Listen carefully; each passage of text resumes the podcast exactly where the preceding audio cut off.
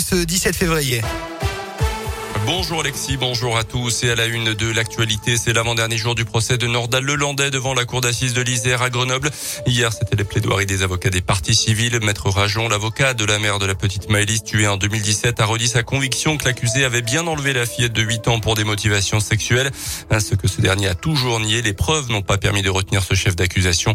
Place aujourd'hui aux réquisitions avant la prise de parole de l'avocat de Nordal Lelandais. Le verdict est attendu demain.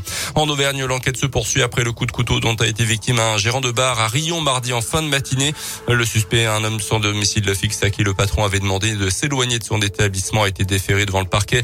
Il doit être jugé prochainement. Une expertise psychiatrique doit être menée. C'est officiel, la France et ses alliés retirent leurs troupes du Mali. Le pouvoir en place étant favorable à ce départ des militaires européens, un départ qui sera coordonné pour les 2000 militaires français présents sur place, annoncé ce matin à l'Elysée.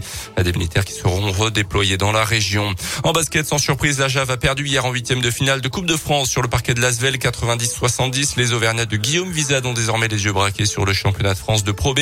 11 matchs à disputer à domicile sur les 18 matchs restants. Et puis le All-Star Perche, c'est samedi à la Maison des Sports de Clermont, mais l'événement organisé par le perchiste auvergnat Renaud Lavillenie et en partenariat avec Radio Scoop débute aujourd'hui avec des ateliers toute la journée pour 150 enfants inscrits dans des centres de loisirs. L'édition 2022 se déroulera sans jauge. 4800 personnes attendues samedi soir. Le pass vaccinal est en revanche obligatoire.